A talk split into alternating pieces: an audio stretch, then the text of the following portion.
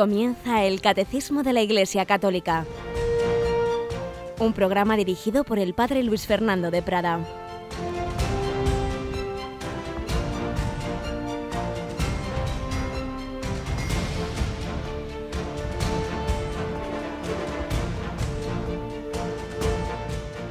Alabados sean Jesús, María y José. Muy buenos días, queridísima familia de Radio María, jueves, día eucarístico, día que nos recuerda que Jesús se ha quedado con nosotros corporalmente.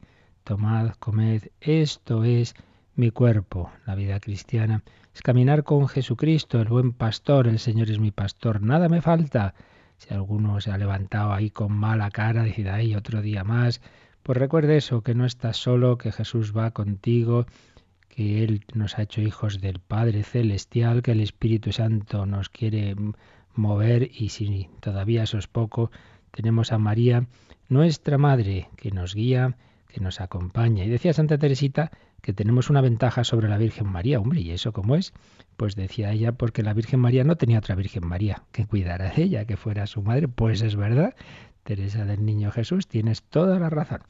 Gracias, Señor, por habernos dado a María. Tenemos hoy en el control no una voz femenina, sino una muy masculina, don Luis Eduardo. Buenos días, Lucho. Buenos días, padre Luis Fernando. ¿Qué? ¿Te has levantado bien? Sí, señor, gracias a Dios, como dice usted aquí, empezando un nuevo día y darle gracias a Dios por él. Ayer en la radio tuvimos un día de muchísimas llamadas, me decían que iban más de 400, una cosa tremenda, porque fue nuestro día de campaña mensual, aprovechamos para recordar que aunque lo hacemos un día al mes, pero todos los días necesitamos la ayuda de todos, la oración, el ofrecimiento de nuevos voluntarios, por ejemplo, para coger el teléfono, el donativo. Siempre decimos eso, con que todos los oyentes de Radio María dieran un euro al mes, al mes, no hacía falta ya volver a pedir nada. Pues bien, muchísimas personas llamaron a hacer su donativo, pero también a hacer un encargo, ¿verdad, Luis? Sí, señor, es que nuestros oyentes han acogido muy bien el nuevo CD MP3 que se ha sacado pues con relación a la razón, a razones para creer. Así es, ese tema tan importante. Por supuesto, uno, como aquí hemos explicado, la fe no son evidencias y por más razones que haya para creer en Dios y luego en Jesucristo y en la Iglesia son esos son son razones que nos que nos mueven a ello, pero nunca son evidencias. Dios nunca quita la libertad, no es algo que nos deslumbre, por tanto ya puede uno ver milagros, como vieron algunos, ver resucitar a Lázaro y no creer, eso ya lo sabemos. Pero también es verdad que es bueno que nos demos cuenta de que nuestra fe no es que me ha dado por ahí, sino que tiene una serie de razones, por un lado para creer en Dios, creemos en Dios creador, como aquí estamos viendo, en segundo lugar para creer en Jesucristo, en tercer lugar para creer en la Iglesia. Pues bien, en este CD solo nos quedamos en el primer punto. ¿Qué razones hay para creer en Dios, con una síntesis de conferencias y charlas que con frecuencia se han ido emitiendo en Radio María, del Padre Carreira, del Padre Sayés, de, del Padre Lorin, programas del Hombre de Dios o de Razones para Creer, que dirige precisamente Lucho.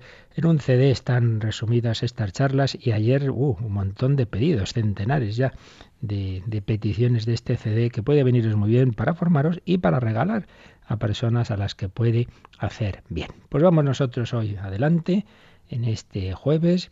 Seguimos con nuestro comentario al catecismo, pero como siempre, primero una pequeña enseñanza de vida, un testimonio o una reflexión breve que nos ayude a enfocar este día que el Señor nos ha concedido y tened en cuenta, queridos hermanos, que el 12 de febrero de 2015 solo lo vamos a tener una vez, no va a haber otro en la vida, en la eternidad. Este día es único e irrepetible. ¿Lo aprovecharemos? ¿Lo perderemos? Vamos a pedirle al Señor que sea un día vivido para hacer el bien, para amarle a Él, para amar al prójimo.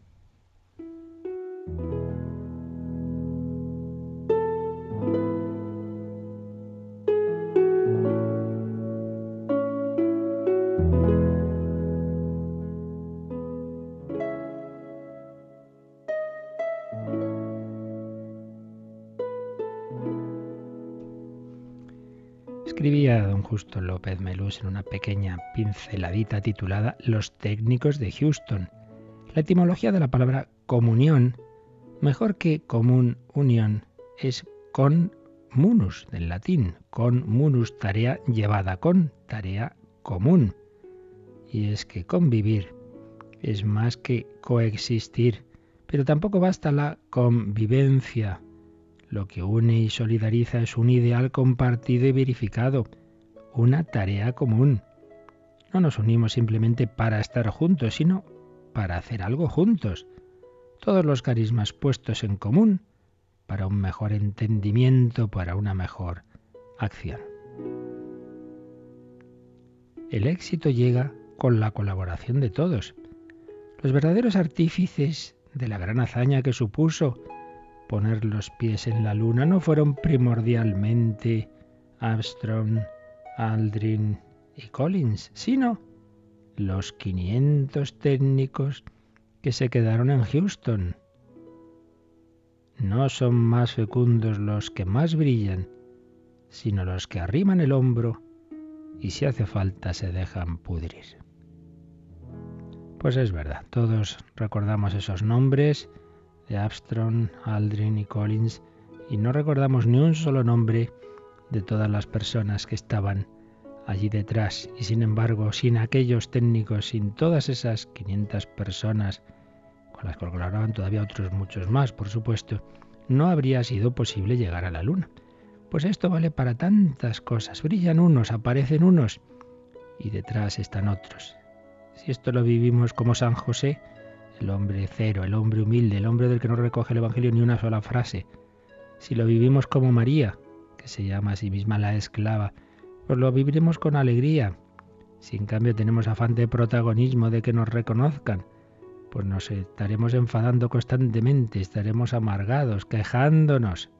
Ay, nadie me hace caso. Fíjate, eh, esa persona la tienen reconocida y a mí no. Mira, a mí me miran mal, nadie me da las gracias y estamos así todo el día amargados. Vivir de cara a Dios, saber estar en ese segundo lugar, saber estar en las trincheras, en la intendencia, en la retaguardia, en las tareas sencillas, saber coger esa escoba y limpiar lo que a lo mejor otro no ha limpiado. La primera enseñanza para este día de hoy. No importa estar ahí en el candelero, importa hacer el bien sin que tu mano derecha sepa lo que hace tu mano izquierda.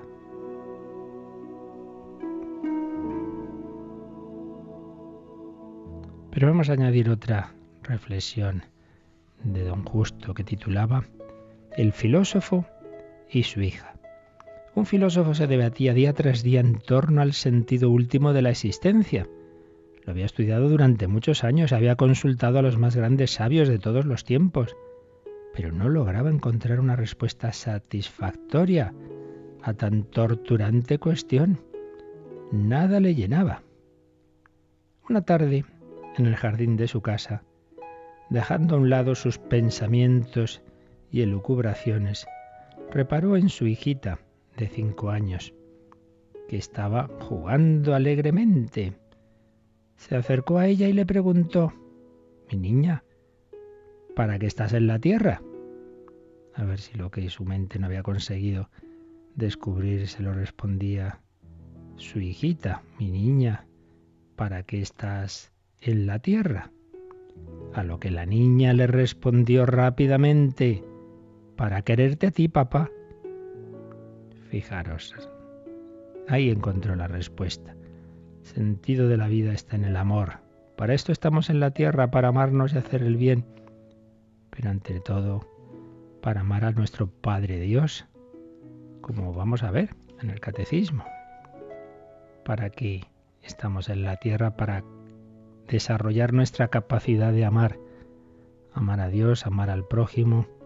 Eso es lo importante, no que yo consiga esto o lo otro, tal éxito, tal me vaya bien, la salud, puedo tener muy mala salud, como tuvo Bernadette Subirú, y sin embargo, en pocos años hacerse una gran santa, amando a Dios, amando a la Virgen, amando al prójimo, sufriendo en silencio, quedando tantas veces en segundo lugar, tantas veces incomprendida, humillada, pero amó.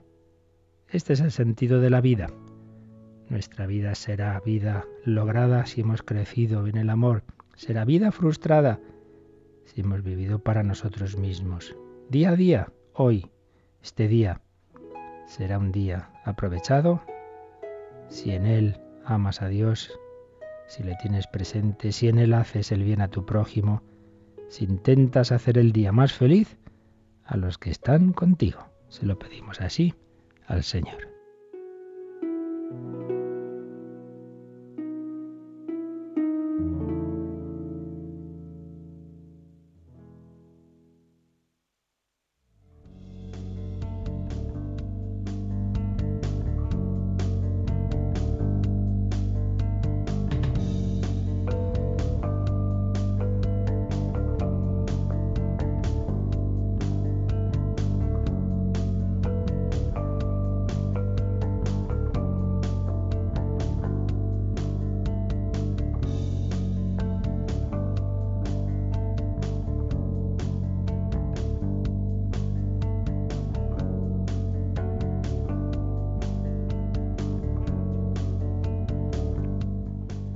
Pues todo esto es posible, es posible amar a Dios, es posible amar profundamente al prójimo porque hemos sido creados a imagen y semejanza de Dios con una dignidad personal.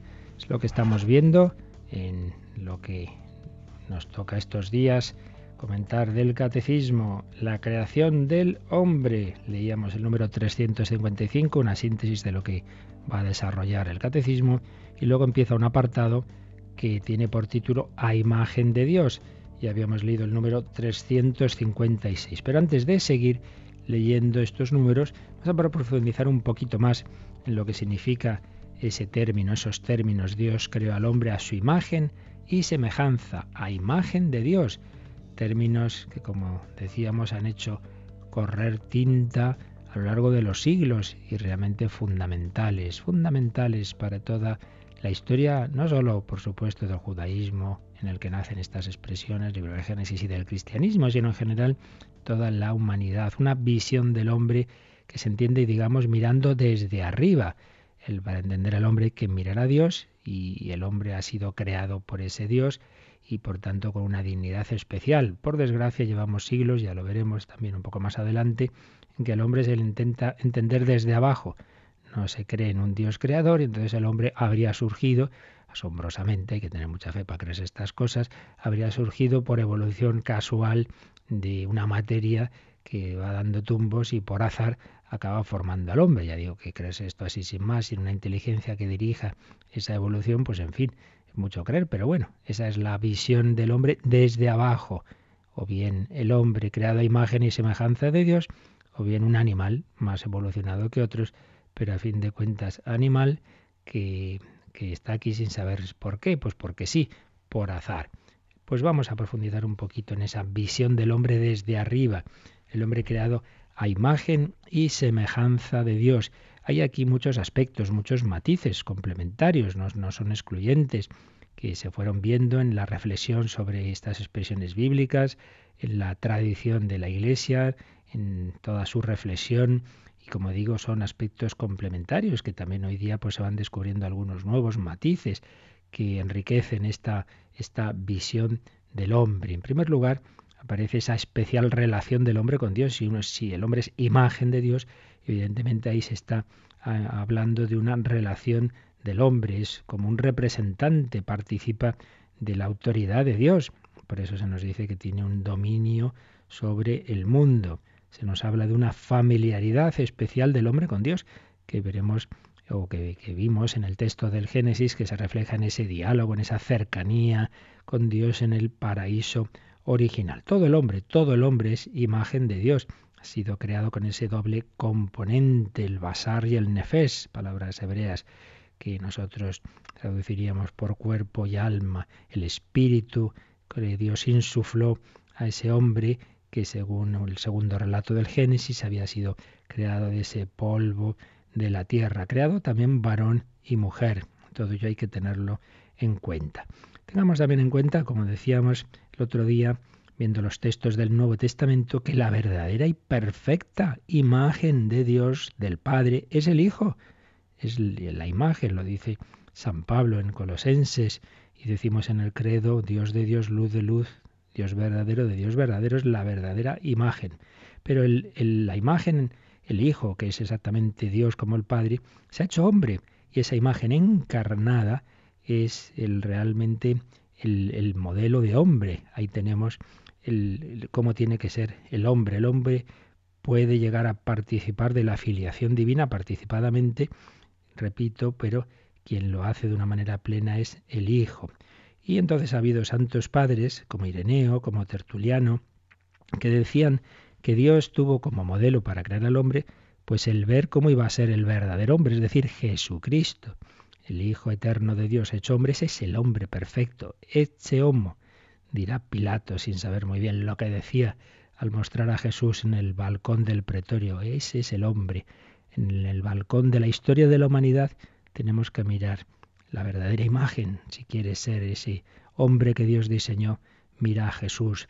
Entonces dicen estos santos padres, estos primeros autores, que, Dios mirando esa imagen, como el artista tiene una imagen en su mente o un modelo que quiere luego plasmar eh, con sus pinceles o en su escultura, pues en la imagen que tenía era el hombre Cristo Jesús, Hijo de Dios. Y entonces los demás estaríamos creados Dios habría creado a ese primer hombre, habría creado a los primeros Adán, Eva, etcétera, pensando en Jesús, pensando en el hombre Cristo Jesús.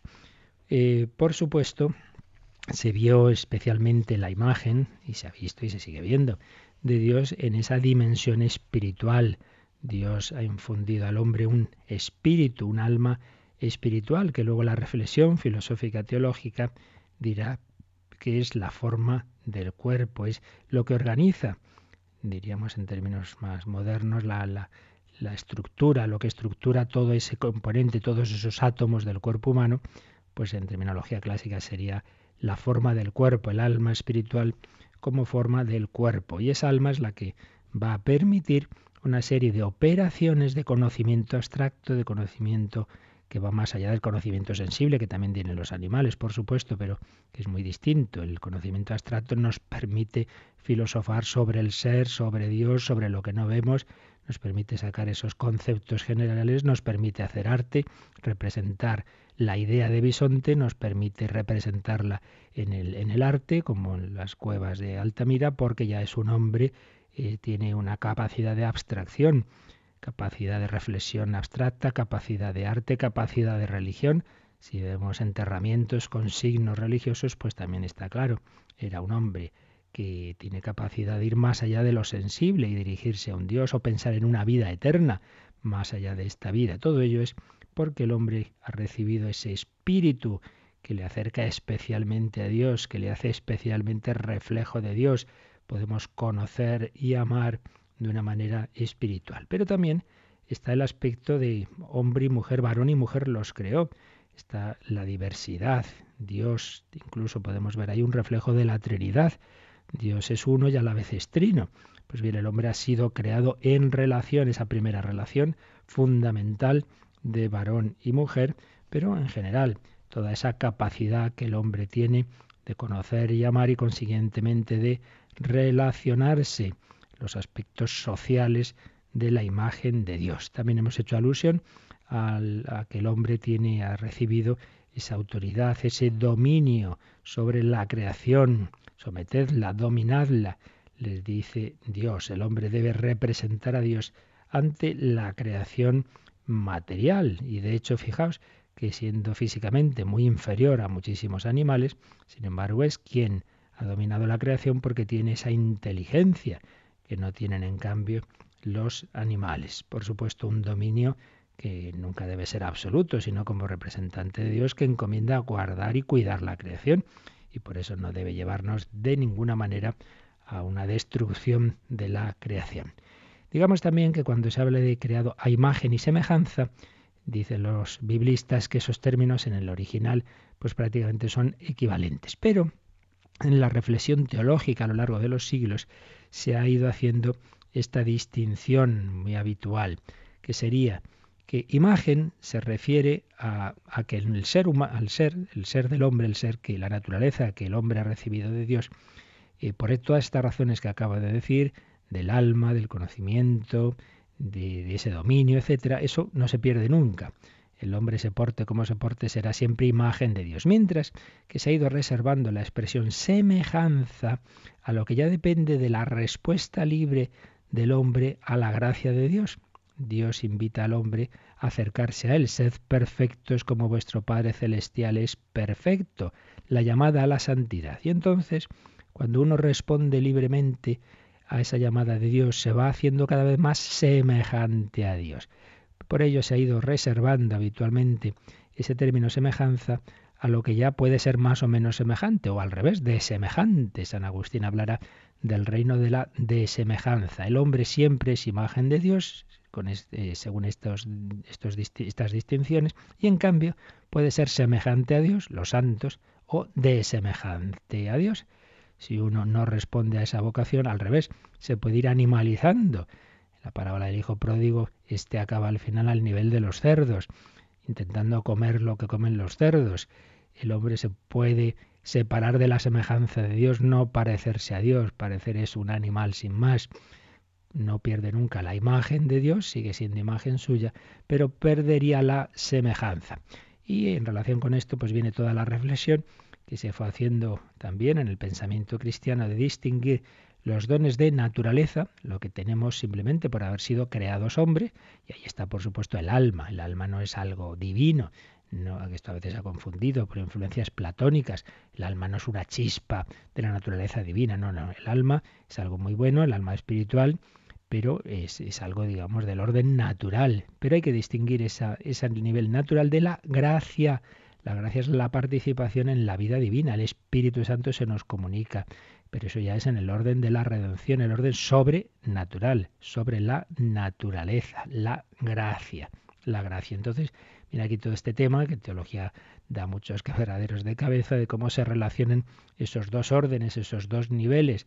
Todos los hombres hemos recibido la naturaleza eh, humana, creados a imagen de Dios, pero luego Dios también quiere comunicarnos la sobrenaturaleza, la gracia, el camino ordinario es el de la Iglesia, es el bautismo, los sacramentos, luego hay caminos extraordinarios para quien no ha podido conocer este camino, este, este, este habitual modo de comunicación de Dios, caminos que el Señor sabrá por misteriosos e invisibles, sin duda, pero en cualquier caso, por unos caminos u otros, Dios quiere comunicar esa gracia, esa participación en la vida divina. Entonces, la reflexión teológica ha ido haciendo estas distinciones. Eh, simplemente por ser hombres, la naturaleza humana es imagen de Dios, pero luego, según nuestra mayor o menor respuesta a la gracia de Dios, seremos semejantes o no a Dios. Claro, la más semejante es la Virgen María, que no ha cometido un solo pecado, llena de gracia, la Inmaculada. Yo soy la Inmaculada Concepción, dirá la Virgen a Bernard de Subirú.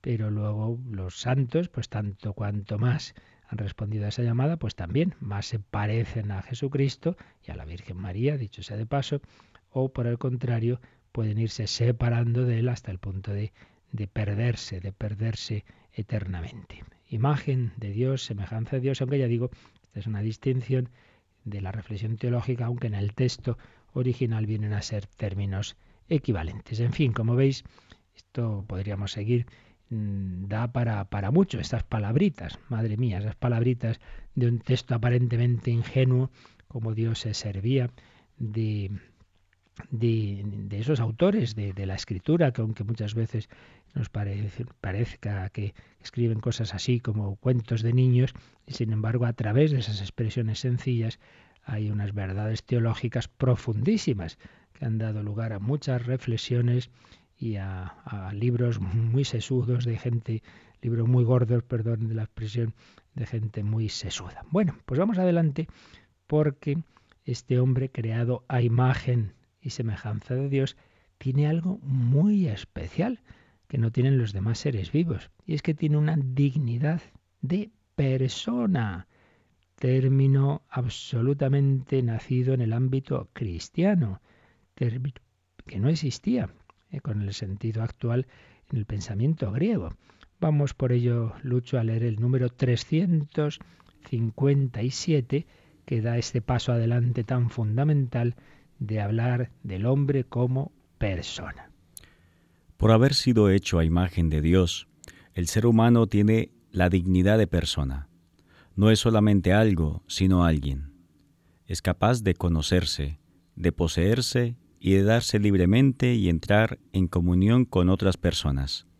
Y es llamado por la gracia a una alianza con su Creador, a ofrecerle una respuesta de fe y de amor que ningún otro ser puede dar en su lugar.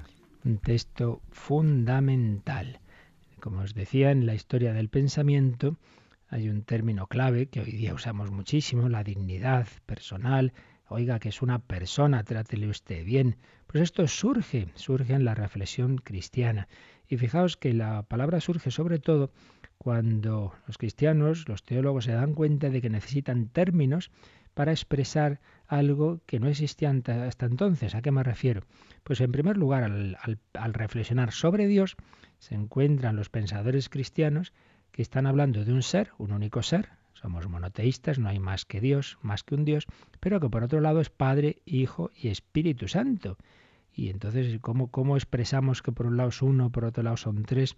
Y en esa reflexión pues es donde se ve la posibilidad de usar esa, esa palabra, persona, que existía en griego, pero con un sentido muy básico, de máscara, prosopon, que se usaba en el teatro, pues entonces se va a usar la, la, la palabra persona para esas tres personas, Padre, Hijo y Espíritu Santo, que comparten una única naturaleza, una única sustancia, una única usía. El Hijo es consustancial, homoousios, tu patri, tiene la misma sustancia del Padre, pero es otra persona. Por un lado, pues, en la reflexión sobre la Trinidad aparece este término de persona, pero también en la reflexión sobre Jesucristo, porque ahí también nos encontramos con un misterio de que es uno y único, es Jesús, es el Hijo de Dios, pero por un lado es Dios y por otro lado es hombre. Y a ver cómo expresamos todo esto. Pues al cabo de siglos y de reflexionando, el concilio de Calcedonia pues eh, da definitivamente esa fórmula que que, nos ha servido y nos sigue sirviendo, ¿verdad? Para expresar la fe sobre Jesucristo. Es un único sujeto, quiere decir, es una única persona, la segunda persona de la Trinidad. ¿Quién es? ¿Quién es?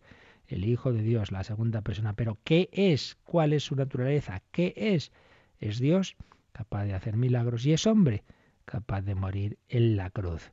Única persona con dos naturalezas. Pues bien, esta reflexión sobre la Trinidad, sobre Jesucristo, pues de, de rebote, digamos, sirve para pensar en el hombre. El hombre también es una única persona, pero en su naturaleza hay esos dos componentes, el corporal, que nos asemeja al reino material, al reino de los animales, al, al reino de esta creación, de este cosmos, pero por otro lado tenemos esa dimensión espiritual, un espíritu, un alma infundida directamente por Dios, que nos hace mirar hacia arriba y por ello tenemos una dignidad especial. Nos ha dicho el catecismo, el hombre no es solamente algo, sino alguien. Esta, este, esta piedra que yo tiro por aquí, pues es algo, mientras que usted es alguien. Ay, pero mire, si son dos gemelos, son exactamente iguales. Pues sí, sí, serán genéticamente iguales, pero cada uno tiene un yo único, irrepetible, distinto. Uno puede ser eh, religioso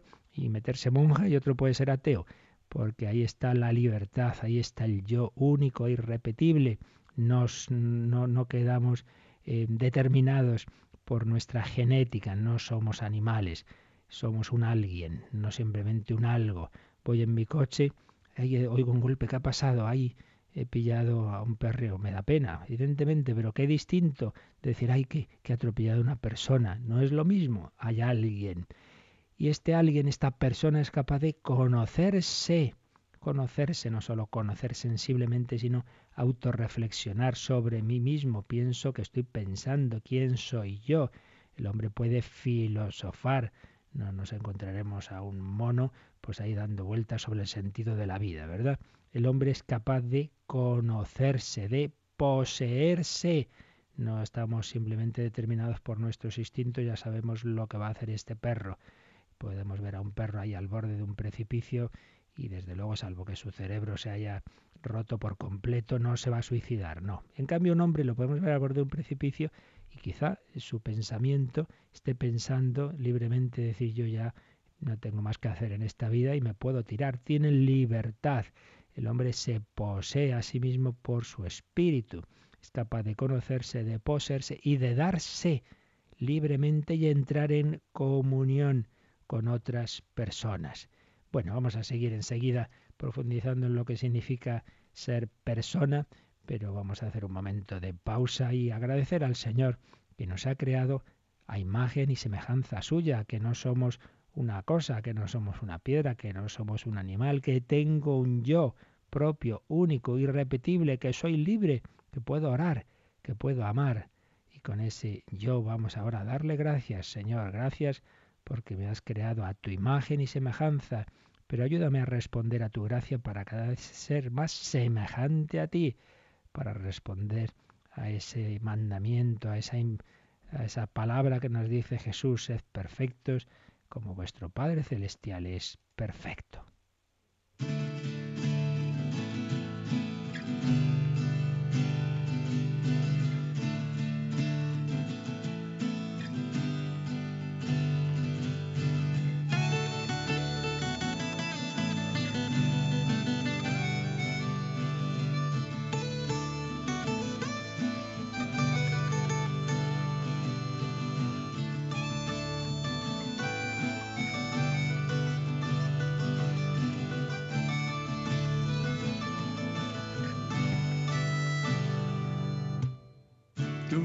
Creaste a tu imagen, oh Dios.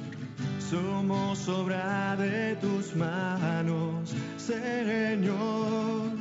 Y si el pecado cegó toda luz, tú nos mandaste a tu Hijo, Jesús.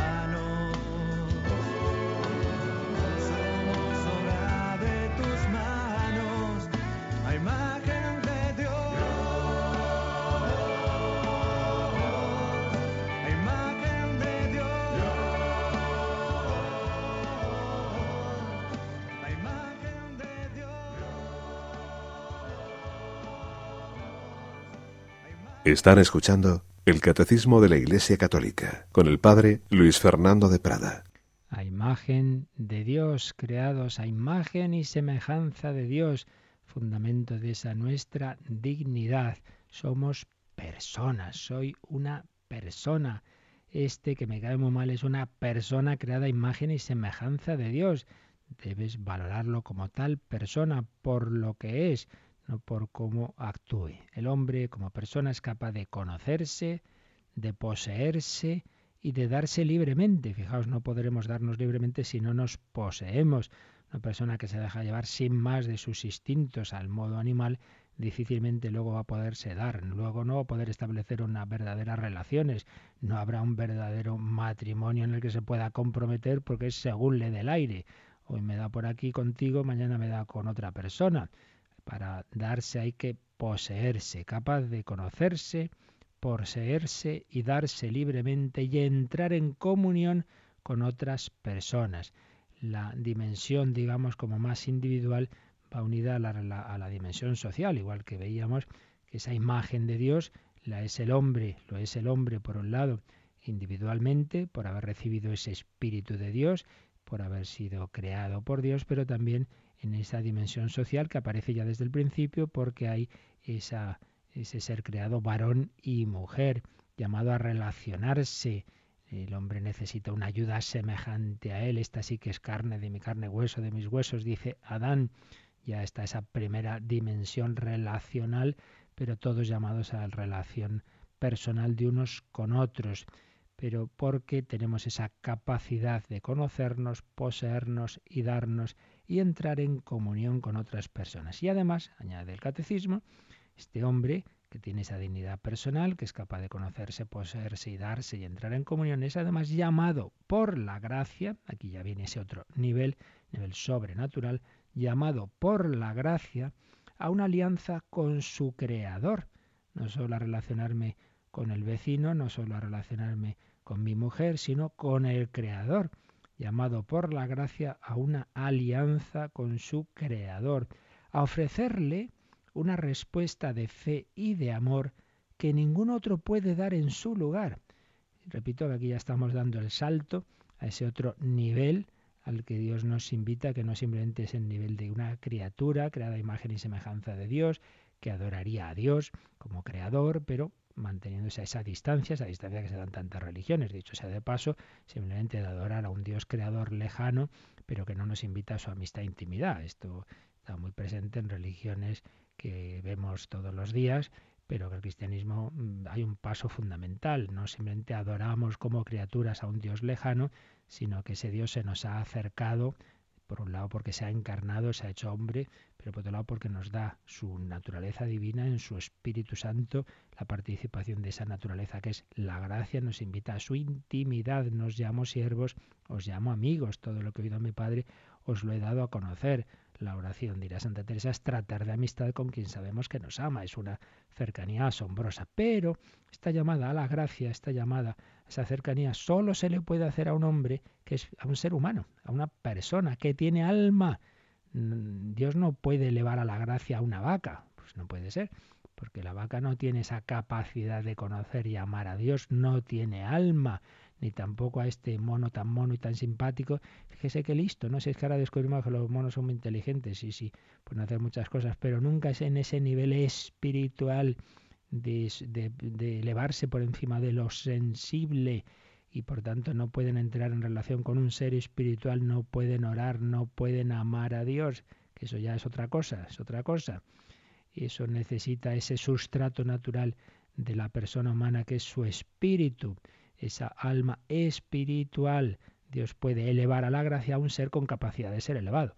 Y ese ser es el hombre y el ángel, que es espíritu puro y que puede ser elevado y fue elevado a esa naturaleza divina también, eh, los que lo aceptaron, claro, algunos lo rechazaron, vivir desde Dios y son los demonios. Pues bien, el hombre, el hombre, al hombre se le ofrece también esa posibilidad. Y entonces nuestra vida tenemos que, dice el catecismo, ofrecer una respuesta de fe y de amor, respuesta que ningún otro puede dar en nuestro lugar. Pues cada uno de nosotros somos esa persona única y repetible, lo que os decía, dos gemelos univitelinos con el mismo componente genético, uno puede ser un monje y el otro puede ser ateo, porque ahí está el yo individual, la persona libremente su yo va a responder a la gracia de Dios, a las llamadas de Dios, de una manera o de otra no estamos eh, reducidos a nuestra naturaleza somática, sino que nuestro espíritu va a mantener siempre ese reducto de libertad, condicionado ciertamente por nuestro cuerpo, por nuestras circunstancias, sí, sí, condicionado sí, pero no determinado. Nuestro yo, nuestra persona libre, es capaz de todas estas posibilidades de respuesta a los hombres y de respuesta a Dios. Como decimos, siempre conjugando esa doble dimensión individual y personal. El ser humano está llamado a esa comunión de unos con otros. Por eso vamos a leer mucho de los números marginales que aquí se nos ofrecen. Hay uno de ellos, el 1877, 1877, que es de la tercera parte del catecismo, la parte moral, precisamente cuando empieza a hablar de la comunidad humana. Tiene que ver con esto que estamos diciendo, así que vamos a leerlo. La vocación de la humanidad es manifestar la imagen de Dios y ser transformada a imagen del Hijo único del Padre. Esta vocación reviste una forma personal, puesto que cada uno es llamado a entrar en la bienaventuranza divina, pero concierne también al conjunto de la comunidad humana. ¿Verdad que es un número precioso? Anda que no hay riquezas en el catecismo. Fijaos, la vocación de la humanidad, aquí está llamada la humanidad, es manifestar la imagen de Dios, manifestarla y ser transformada a imagen del Hijo único del Padre. Decíamos antes que la imagen perfecta, claro, es el Hijo. El Hijo es Dios de Dios, luz de luz, pero hecho hombre, hecho hombre, nos enseña cómo ser imagen de Dios humanamente. Entonces estamos llamados a ser transformados a imagen del Hijo único del Padre. ¿Quién nos transforma? El Espíritu Santo que une al Padre y al Hijo en la Santísima Trinidad. Si nos dejamos transformar por el Espíritu Santo, nos vamos pareciendo al Hijo. Pues esos son los santos. ¿Quién es un, un mártir? El que ha dado la vida como la dio Jesús en la cruz y el martirio blanco del día a día, en el que se va dejando transformar y va reflejando el amor de Dios eh, en todas las circunstancias de la vida, cada uno a su manera, porque repetimos, cada uno es único y repetible, pero todos llamados a reflejar ese corazón de Cristo. Aprende de mí que soy manso y humilde de corazón. Reflejar el amor de Dios, reflejar esa imagen perfecta que es el Hijo. La vocación de la humanidad es manifestar la imagen de Dios y ser transformada imagen del Hijo único del Padre. Pero, añade el catecismo, esta vocación, por un lado, reviste una forma personal, puesto que cada uno es llamado a entrar en la bienaventuranza divina. Nadie va a responder por ti a la gracia de Dios. No, no, no basta esto que a veces algunos me pasa a veces, ah, yo tengo ya este familiar mío, cura, ya está, yo ya tengo las cosas arregladas. Pues no, hijo mío, no. Tienes que responder tú, tú, tú a Dios. No podemos delegar en otro. Tú estás llamado a responder a Dios. Cada uno es llamado a entrar en la bienaventuranza divina.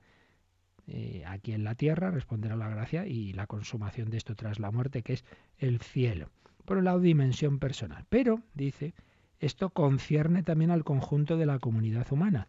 La comunidad humana, la humanidad como tal, está llamada a ser el cuerpo de Cristo, el cuerpo místico de Cristo. El ideal sería que toda la humanidad formara ese cuerpo místico, que todos formáramos ese pueblo de Dios, todos unidos a Cristo por el bautismo, alimentados con su mismo cuerpo, la Eucaristía, y con esa sangre que recorriera todas nuestras venas, que es el Espíritu Santo. Dimensión personal, dimensión comunitaria, dimensiones de la persona humana.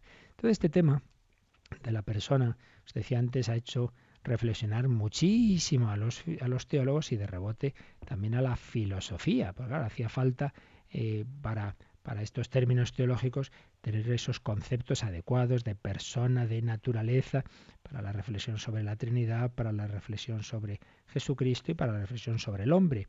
Trinidad, Cristología y Antropología son tres grandes tratados en los que es fundamental el concepto de persona. Aquí no podemos extendernos esas consideraciones, pero bueno, por lo menos voy a sintetizaros rápidamente, siguiendo al profesor Eduardo Vadillo, algunas ideas para que al menos nos suenen, ¿verdad?, sobre estos conceptos que, como digo, han, han dado mucho y dan muchísimo que pensar y que reflexionar de persona. Hay una famosa definición de un filósofo medieval, Boecio, que decía que la persona es la sustancia eh, individual de naturaleza racional, sustancia, sujeto, un sujeto que subsiste, que su, sustancia subsiste en sí mismo, sustancia individual, individual, que tiene dominio de sus propios actos, que puede actuar por sí mismo, que es distinto de cualquier otro. Os decía antes, dos gemelos, aparentemente iguales, pues no, señor, cada uno es único e irrepetible sustancia individual de naturaleza racional. Claro, el ser humano tiene esa naturaleza racional que le distingue de otras sustancias físicas, vivientes o no. Esa racionalidad luego va a manifestar las características de inteligencia, libertad, autoconciencia, que va a permitir a la persona actuar por sí misma. Por tanto, persona, nos estamos refiriendo a cada hombre en su totalidad, en su concreción, en su unidad psicofísica, de sujeto metafísico, una sustancia que es capaz de pensamiento y de libertad. Por esto cada persona es única e irreductible respecto a otras personas. Pero ¿cuál es la raíz de esta dignidad irreductible? Pues toda la reflexión eh, teológica y filosófica ha visto que es esa alma espiritual que Dios le da a cada ser humano directamente, aunque por supuesto es la persona entera, alma y cuerpo, la que, la que es, la que es la persona es todo, pero le viene su acto de ser, él, ha recibido el ser, la creación, le viene no simplemente porque ha recibido un cuerpo de los padres, sino ante todo porque, como nos enseña la fe, recibe un alma directamente de Dios, alma creada directamente de Dios. Y ahí está el fundamento de esa dignidad, de ese valor absoluto de la persona que no tiene un animal, que no tiene ese alma. El hombre posee el ser por sí mismo, por sí mismo en cuanto que lo recibe de Dios, claro, lo recibe de Dios, pero lo recibe directamente por un acto creador de Dios único para cada persona humana. Cada persona humana recibe esa alma directamente de Dios, que le da esa alma y eso le da esa dignidad ontológica superior a todos los seres del mundo físico. No simplemente somos una parte de este mundo, aunque tengamos ese cuerpo, que sí, el cuerpo eh, es parte de las sustancias físicas de este mundo, pero lo importante es que ese cuerpo es movido, es eh, impulsado por esa alma recibida directamente de Dios. Por eso la persona no es una parte de un todo. Claro, los pensamientos materialistas luego pasa eso, que son totalitarios, porque ve al hombre simplemente como un engranaje de una gran cadena en la que podemos tratar a cada uno de cualquier forma, porque lo importante es el todo. Persona. Persona que tiene una naturaleza, naturaleza humana. Claro, a veces se han dado en la modernidad una idea de naturaleza como algo determinista, entonces ¿cómo puede la persona ser libre y a la vez ser tener una naturaleza que está determinada? No, no es que la naturaleza no, no quiere decir determinismo. La naturaleza humana incluye la libertad. Claro que tenemos unos condicionantes de nuestra naturaleza, no podemos hacer cualquier cosa, pero también tenemos libertad, persona y naturaleza.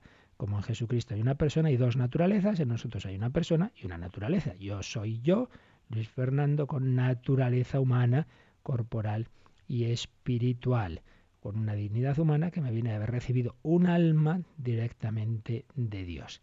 Naturaleza humana. Y luego podríamos hablar de algo que sobre todo en los últimos años se ha desarrollado mucho, que es la personalidad, pero no hay que confundir esa noción metafísica de persona, ese sujeto, esa hipóstasis, con la noción más psicológica de personalidad, en la línea de la percepción de la propia subjetividad. La personalidad nos indica esas cualidades relacionales que tiene la persona respecto a sí misma, hacia los otros, que manifiestan y la caracterizan la persona la, la, define el actuar por sí misma, el dominio de sus propios actos. Pero este actuar por sí misma depende del ser por sí misma y es por sí misma porque ha recibido esa alma directamente de Dios. Y por ello tenemos un comportamiento impredecible, tenemos una interioridad, una interioridad que viene de Dios. La personalidad eh, sería ese conjunto de relaciones hacia sí mismo, hacia los otros y hacia las cosas, un conjunto que caracteriza y manifiesta el ser de la persona. Pero una cosa, repito, es que lo manifieste y otra cosa es que seamos persona por esa capacidad de relación. No, no, esa es la consecuencia. Las relaciones manifiestan y caracterizan, pero no constituyen la persona. Las relaciones suponen el ser del sujeto personal que entra en relación. La persona humana posee el ser por sí misma, no de sí misma, sino de Dios, pero sí por sí misma porque participa del acto de ser de Dios desde fuera del cosmos de los entes físicos. Aquí, como veis, estamos en términos un poco técnicos, pero bueno, como os decía, por lo menos que nos suene un poquito todo esto. Entonces, la personalidad psicológica desarrolla y descubre esa personalidad metafísica, ese ser. Pero si una persona tiene pues eh, dañado el cerebro, etcétera, no puede relacionarse, no puede hablar, no puede comunicarse. Pues de acuerdo, su personalidad estará impedida como el, el, embrión no puede relacionarse de una manera racional o el anciano terminal, pero eso no quiere decir que no sea persona, por eso a veces se confunde persona con personalidad y dice, ay, este, este como no es personal, este lo podemos eliminar, porque este no puede relacionarse con los demás. Oiga, oiga, este sujeto de derechos como los demás, es persona humana, tiene un alma espiritual, tiene una dignidad humana, que aquí, en, en estas circunstancias, no puede desarrollar su su capacidad de relación no quita, no quiere decir que no sea esa persona. Tiene la misma dignidad. Esta persona discapacitada o esta persona completamente dañada a su cerebro es persona humana tan digna como usted que nos echa esos discursos ahora. Por ello no confundamos la persona con esa capacidad de relación, con esa personalidad psicológica. Muy bien, pues lo dejamos aquí, dando gracias a Dios de haber sido creados a su imagen y semejanza, de tener ese yo único y irrepetible de ser esa persona humana. Damos gracias y si queréis estos últimos minutos, alguna consulta, alguna pregunta, algún testimonio, pues ahora nos recuerdan cómo podéis hacerlo.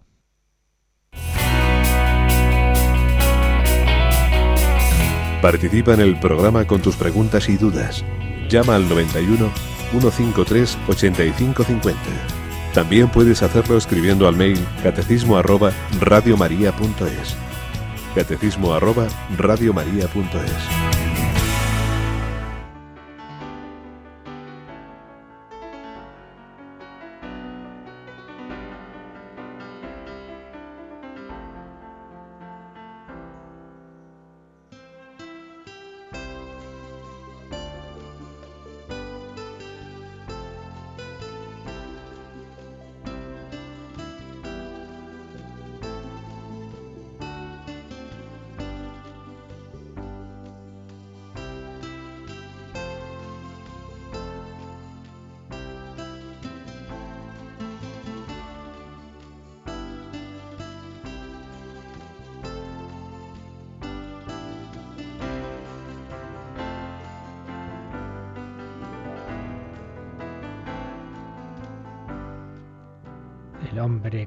imagen y semejanza de Dios. ¿Tenemos alguna pregunta, Lucho? Sí, Padre Luis Fernando. Tenemos una pregunta de Nacho de Madrid que dice, si somos imagen y semejanza de Dios, ¿por qué el hombre enferma? Bueno, es como si dijéramos, está bien hecho el Mercedes que sale de la fábrica, está muy bien hecho. Oiga, pero fíjese usted el bollo que tiene este. Bueno, es que ha salido bien de la fábrica, pero luego, claro, luego este coche va circulando por ahí se puede chocar con otros, ¿verdad? Bueno, pues el hombre ha sido creado en su origen, el primer hombre, la primera mujer han sido creados en esa, en esa perfección que Dios le dio, dones naturales y como veremos un poco más adelante, que eso no hemos llegado todavía, dones preternaturales, pero eso no quiere decir que el hombre, eh, que luego el hombre no pueda, no pueda dañarse, no pueda, con esa libertad de la que hemos hablado, actuar mal. De todas maneras, también hay que decir que ese ser imagen y semejanza de Dios, ya hemos dicho que viene ante todo de esas cualidades personales. No quiere decir que Dios no podría haber creado un ser humano que como cuerpo, al tener un cuerpo, ese cuerpo pudiera enfermar. Pues claro que sí, eso, eso no, no, quita la, el ser imagen de Dios. Eh, como si dijéramos, ¿es Jesús imagen del Padre? Sí, pues mira, si está muriendo en la cruz, bueno, no tiene que ver, es imagen de ese amor de Dios, ¿no? Pero es que aparte de eso, eh, sí que la teología mm, católica ha entendido que Dios le dio al hombre unos dones especiales al crearlo, llamamos preternaturales, que le eximían de la muerte, etcétera, pero que perdió esos dones por el pecado original. Pero eso ya lo veremos más adelante. Así pues, por un lado, no necesariamente el ser creado imagen de Dios implicaría el no tener la posibilidad de enfermar, pudiera ser que sí, porque lo esencial no está en eso. Pero por otro lado, repito, es hay que tener en cuenta que luego ese hombre que, que nace, que sale de las manos de Dios, luego ese hombre libremente puede actuar y así de hecho ocurrió y ocurre mal. Es como si dicen, pero fíjate qué hijo yo hemos tenido tan bueno, tan bien educado, todos los sentidos, y mira ahora lo que hace. Bueno, es que luego el hombre es libre y puede tomar malos caminos. Una cosa no quita la otra. Luego teníamos aquí un correíto de Rocío que hace una reflexión sobre sobre esto que, estamos diciendo, ¿verdad? Sobre esto que hemos leído de que el hombre es capaz de conocer y amar a su Creador y la única criatura a la que Dios ha amado por sí misma. Y entonces dice, como desde que nacemos empezamos el camino hacia el fin. Para cuando llegamos a este fin volvemos al origen de donde comenzó toda la eternidad que nos promete Dios a través de su Hijo bien amado. Somos creados antes de nacer en la eternidad de Dios, en el sentido de que Dios ya nos ha pensado, ¿verdad? Eternamente. Y entonces, bueno, es un correo largo, al final dice, al final, con la muerte ya vencida, volvemos al origen. Allí está Dios, el creador de todos, de ti, de mí. Todo tiene un sentido y un para qué. Mi vida es para Dios y yo quiero corresponderle ayudándole en su maravilloso plan. Todo tiene un origen que va a un fin y de ese fin volvemos al origen Dios. Pues muy bien, Rocío, has captado muy bien la idea. ¿Tenemos alguna pregunta más, Lucho? Sí, padre Luis Fernando, tenemos a Soledad de Salamanca que dice, ¿qué tiene que ver Adán con el Homo sapiens? Bueno, de esto ya, ya hablaremos en su momento, pero vamos, simplemente ahí no hay que hacerse líos. Adán es simplemente el primer hombre, auténticamente hombre. Ese hombre, ¿cuál es en relación con los distintos eh, eh, hombres que la ciencia estudia? No lo sabemos ni lo sabe la ciencia, ¿eh? porque, porque me hace mucha gracia que cada dos por tres surgen teorías distintas, ¿no? Que si el Homo sapiens, el Homo sapiens sabe, no, que si ya era este, que si era el otro, uy, ahora ha aparecido otro, unos restos mucho más antiguos en los La verdad es que en este terreno todos son hipótesis, nunca, nunca, estoy convencido, nunca jamás llegaremos a saber científicamente cuál fue el verdadero primer hombre, no lo sabemos. Entonces lo que nos enseña la teología, lo que nos enseña la Biblia es que el que fuera, que ya digo, no sabemos cuál es, pero Dios sí lo sabe, hay un momento dado en que está realmente ese hombre, el hombre con un alma espiritual, que ese es el que llamamos de una manera u otra, nunca vamos a saber cuál, pero el que fuera Dios lo sabe, el primer hombre, la primera mujer, esos son la que la Biblia llama Adán y Eva. Entonces, quienes fueran, pues eh, a quien Dios ya en ese determinado momento ya, este ya sí que es, es el hombre, es esa humanidad que empieza y todo lo demás pues son todos los seres anteriores al hombre, pero no son hombre. ¿Cuáles? Repito, en la investigación no lo sabemos, no lo sabemos y repito, nunca se va a saber porque vaya usted ahora a encontrar un millón de años antes o cuando fuera, porque no lo sabemos tampoco, cuando realmente empieza el hombre, cuál es, no lo sabemos. Muy bien, pues lo dejamos aquí, ya seguiremos, ya digo que más adelante viene ese punto de, del, del paraíso, del pecado original, etcétera, pero bueno, de momento nos quedamos hoy con estas ideas tan bellas. El hombre es persona humana, creada imagen y semejanza de Dios, ese Dios que ahora nos bendice. La bendición de Dios Todopoderoso, Padre, Hijo y Espíritu Santo, descienda sobre vosotros. Que paséis un feliz día con el Señor.